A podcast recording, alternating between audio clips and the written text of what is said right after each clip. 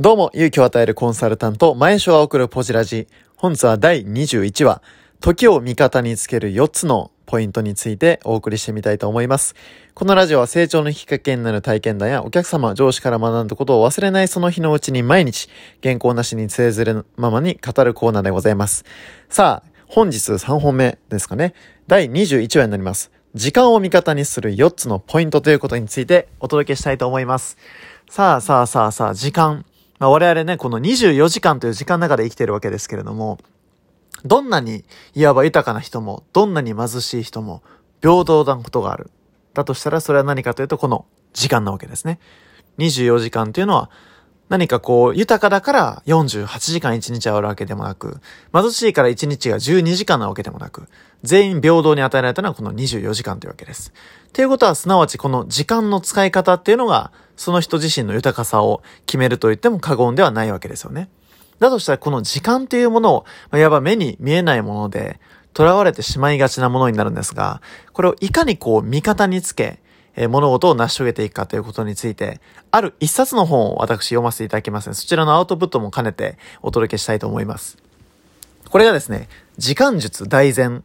という書籍でございまして、いわばこう、桜井優子さんという方が翻訳されているダイヤモンド社の本なんですけれども、いわばですね、この人生が本当に変わる87の時間技っていうのを紹介している本でございます。まあね、いろんな、あの、細かいテクニックも非常に参考になる部分もあるんですが、まあ本日はこの12分という限られたお時間でもありますね。この4つのポイントということを、えー、いわば簡略化してお届けしてみたいと思います。この4つのポイント、それは何かということですよね。皆さんどうでしょう？逆に、この時間を味方にする、時を味方にするために、こう、普段意識されてることってどんなことがありますでしょうか？時を味方にすることですね。まあ私もね、こう、まあ今、あの、勤めてる会社が提供してるトレーニングプログラムの中にも、やはり最後はこう、時間の使い方ということで手帳の活用なども促していくような、えー、サービスなんですけれども、やっぱりその時間を有効に使うって私も、まあもともと意識していたことっていうと、やっぱりこう、まあ、やるべきことを決め、まあその優先順位とその所要時間を決めて、まあ、優先順位の高いものから順番に実行していくっていうことが一番効果が高いっていうのは、まあ、いろんなこう本でも通ずる部分ですけれども、まあ、それがこうパッと頭にこのね本を読んだ時に浮かびましたが、まあ、内容はどうだったでしょうかっていうね、ことを発表していきたいというふうに思います。まあ、全部でこの4つステップがあって、この4つのステップを、えー、確実に着実に遂げていくことによって、まあ今まで以上に自分の、えー、この人生においてですね、この時というものを味方につけることができると。いうことなんですよね。なんでこう、まあ私もね、こう朝起きてからのこう時間とかってなんとなく過ごしてたら気づいたらもう、ああ、こんな時間かっていうことってあるんですけども、そういう時ってやっぱりね、こうスマートフォンこう、ね、見ちゃうんですよね。でね、スマホってやっぱりこの情報の宝庫でございますから、どんだけどんだけめくってもどんどんどんどんどんどん新しい情報が浮かんでくるんですよね。でね、この本で面白かったのが、そういったこう情報源のことを、あの、こういうふうに読んでたんですよ。これがですね、無限の泉。はい。あうまいこと言うなと思ったんですが、これ、スマホ中毒に陥るその、やば原因となるのが、このコンテンツが絶えず補充される、この無限の泉というものに主導権を奪われてしまっているというのが一番の理由だということが書いてたんですよね。無限の泉。例えばどうでしょうこう、パッと浮かぶのはやっぱ SNS ですよね。こう、例えば Facebook、インスタとか見てても、こう、スクロールすればどんどんどんどん再現なくいろんな方の投稿が出てくるわけですこれ終わりがないわけですよね。ね、こう、っていうことはもうずっと見てられるわけですし、時間を、まあ、お尻決めてないと無限に浪費してしまう、え危険性をはらんでるわけです。なんでこの無限の泉に主導権を奪われてるのか、はたまた自分でしっかりその主導権を持った上でこういった、えー、まあ便利なサービスですからね、活用してるかっていうことが非常に重要になってくるわけです。まあ、ちょっと前置きは長くなりましたけども、早速そしたら4つのポイントについて順番に見ていきたいというふうに思います。まず1つ目のポイントが何かと言います。これ、ハイライトっていうことなんですよね。ハイライト。まあ、その名の通り、いわば光を当てるっていう元々の意味だったりしますけれども、やっぱこの自分自身の今日一日、これはやらなければいけないということを、もう明確に決めるってことですよね。なんで、いくつもやるべきことってあるんですけど、今日一番最重点項目は何なのかっていうのを紙に書き出すっていうのが、まず朝のスタートに有効かと思います。これを毎日やるだけでも全く変わってくるわけですよね。なんでもう1月あっという間に過ぎ去りましたけれども、この毎日をですね、2つのタイプの人間に分かれると思います。1つは、毎日やるべきことを決め、それを遂げるために一日一日を消化していった方。そして一方で、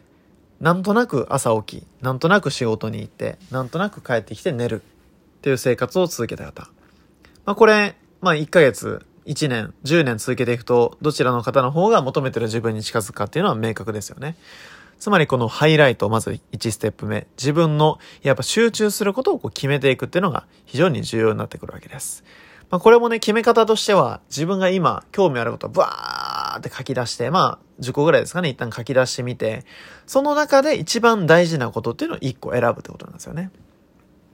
これまたちょっと違う本の話、ちょっと今思い出したので話しますと、あの、サードドアっていう本が、えー、最近話題になって読んだ方ある方もいらっしゃるかと思うんですが、こちらの本の中にもね、面白いことが書いてありまして、あの、実行力を高めるポイントということなんですけども、これね、ああ、そうか、そっちかと思ったんですけどね、これ面白いのが、まずですね、これ、どうするかっていうと、自分が今やりたいと思ってることを25個書いてくださいって話なんですよ。25個書くんですよね。で、バーって書くと。で、次何やるかっていうと、この25個の中から5個選びなさいって話なんですね。ほうほうと思って5個選ぶわけですよ。そしたらこれ、じゃあ、その5個がやるべきことですと。じゃあ残り20個はどうかっていうと、この20個がやらないことです。っていうふうに言うんですよ。あ、なるほどと思ったんですよね。だってこれ、スタートは25個やりたいこと書くんですよ。25個やりたいことを書くのに、このワークって結局何やってるかというと、このハイライトなんですよね。そう。自分のやるべきことのこの5つに集中し、この残り20個にエネルギーが分散しているところを一旦やらないというふうに決めることによってこの5個に集中することができると。で、この5個がクリアされたら、このね、残りやりたかった20個の中から、またそのやりたい5個っていうのを抽出して取り組んでいったらいいわけです。単に人間この集中の法則っていうのを活かすとしたら自分が今一番こうエネルギーを傾けるべきところは何かという意味でこのハイライトっていうところをまず明確にするのは非常に有効になってくるかなというふうに思います。はい。では次のステップ行きましょう。次のステップこれ、レーザーですね。レーザー。ハイライトからのレーザー。これね、すっごい面白いデータがありまして、1日にモバイルユーザーがスマホを触る平均回数っていうのがね、これ何回ぐらいだと思います？皆さん。これ僕見て、うわ、そんなにかと思ったんですけどね、これ、あの、平均回数なんですけど、なんでもっと多い人は多いと思うんですけど、これね、2617回なんですよ。そんなに多いかと思うんですけどね、こうメールのチェックとか SNS とかいろいろ投稿してたら、それぐらいね、写真撮ったりもありますから、電話とかね、全部含めるとそれぐらいあるんだなと思うとね、いかに我々こうテクノロジーを利用してるようで、はたまたこう支配されてるのかっていうことをね、そう思いますよね。なんでこう、いわばね、この、このスマートフォン、まあ、レーザー、つまり一点に集中するっていうことですから、このハイライトしたものに対して自分のこの意識を集中するっていうのがこのレーザーですね。ですので、こう、誘惑になり得るものを全部排除していくっていうのはこの二つ目のポイントになってきます。なんでアプリの中でもね、こう、いわばこう、無限の泉と呼ばれる、何でも何でもこう見ちゃうようなアプリをいくつもいくつも入れると、やっぱりそれを見てしまうと。なんでこう、まあ別に自分の生活に、まあ特別必要じゃないなとアプリは例えば消してみるとか、ね、そういうふうに自分の環境をセッティングする。例えば机の周りに、まあ気が散るものを置かないとか、っていうこともこの集中する、えー、二つ目のこのレーザーというポイントになるかというふうに思います。はい。次、三つ目ですね。これ、チャージ。つまりこれ、エネルギーをやっぱ高めるってことなんですよね。そう。これあの、いわば人間のこの能力を最大限発揮するためにも、まあよく言われますよね。この、まあ、睡眠、食事、運動、この3つっていうのが非常にポイントになってくると。なんで、ここは体の法則で言うと、こう、日本人、まあ、日本人のみならず、この人間っていうのが、まあ、古来どういう生活をしてきたのかっていうことに立ち戻ると答えが出ますよね。まあ、もともとこう、狩りをしたりとか、まあ、夜になったら休んだりとか、っていうね、こう、リズムを繰り返していたっていうことですから、やっぱり我々はこう、適度な運動をすることによってエネルギーがチャージされますし、ゆっくりこう休む、静かな時間を持つことによって、精神的にもエネルギーがチャージされる。そして食べてるもの、飲んでるもので自分の体は構成されますから、やっぱり良い水を飲むことだったり、ね、その元々の、まあ、加工されたものではなくて、肉や魚やナッツ類など野菜とかですね、そういう自然のままのものをいかに食べれるかっていうのはすごい、えー、大事になってきます。こうチャージっていう三つ目ですね。では最後、いよいよポイントになりますが、これ、チューニングなんです。チューニングですね。楽器とかでもそうですよね。あの、私の弟がちょうど今バンド頑張ってるんですけれども、あの、ベース担当なんですけどね。あの、髪の毛長すぎてちょっと、あの、前、前髪がすごく、で、目が隠れるぐらい。まあ、私、あの、前髪が見えた経験が人生であるかないかぐらいなんで、全く、あの、違う感じなんですけども、それはさておいて、このチューニング。つまりこれ、毎日自分自身を一日一日、一日の終わりに、いわば調整していくってことなんですよね。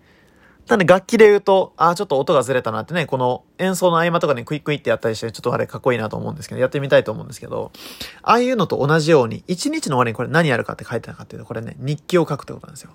つまりこのアウトプットすることによって、自分が、あ、これはうまくいってるから続けようとか、逆にこれはうまくいってないから修正しないといけないっていう風に、毎日毎日この夜の時間に修正のポイントを持つことによって、よりこうクオリティの高い明日一日を迎えることができるってことなんですよね。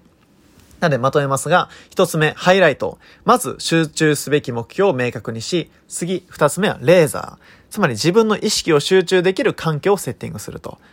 で、これだけではやっぱ続かないですが、やっぱエネルギーチャージという意味で三つ目、チャージ。やっぱ睡眠、食事、運動といったのもバランスよく取り、自分のベストパフォーマンスは何かこれ研究すると面白いですよね。で、最後4つ目がチューニング。毎日毎日、やっぱハイライトで走り切ったら、最後はチューニングして、また明日元気に走れるように整えていくと。えこの4つのステップを繰り返していくことによって、この時間っていうのに支配されるのではなく、この時間を支配する側に、え回っていくことができるかなというふうに思います。まあ、ちょうどね、私、本日休みをいただいているので、どんどんラジオを配信しておりますが、え自分のこう、周りの環境を改めて整えて、また明日から最高の仕事、最高のパフォーマンスがお客様に提供できるように、一日良い、このチャージの時間に当てたいというふうに思っております。それでは、これは以上となります。第21話も誠にありがとうございました。感謝申し上げます。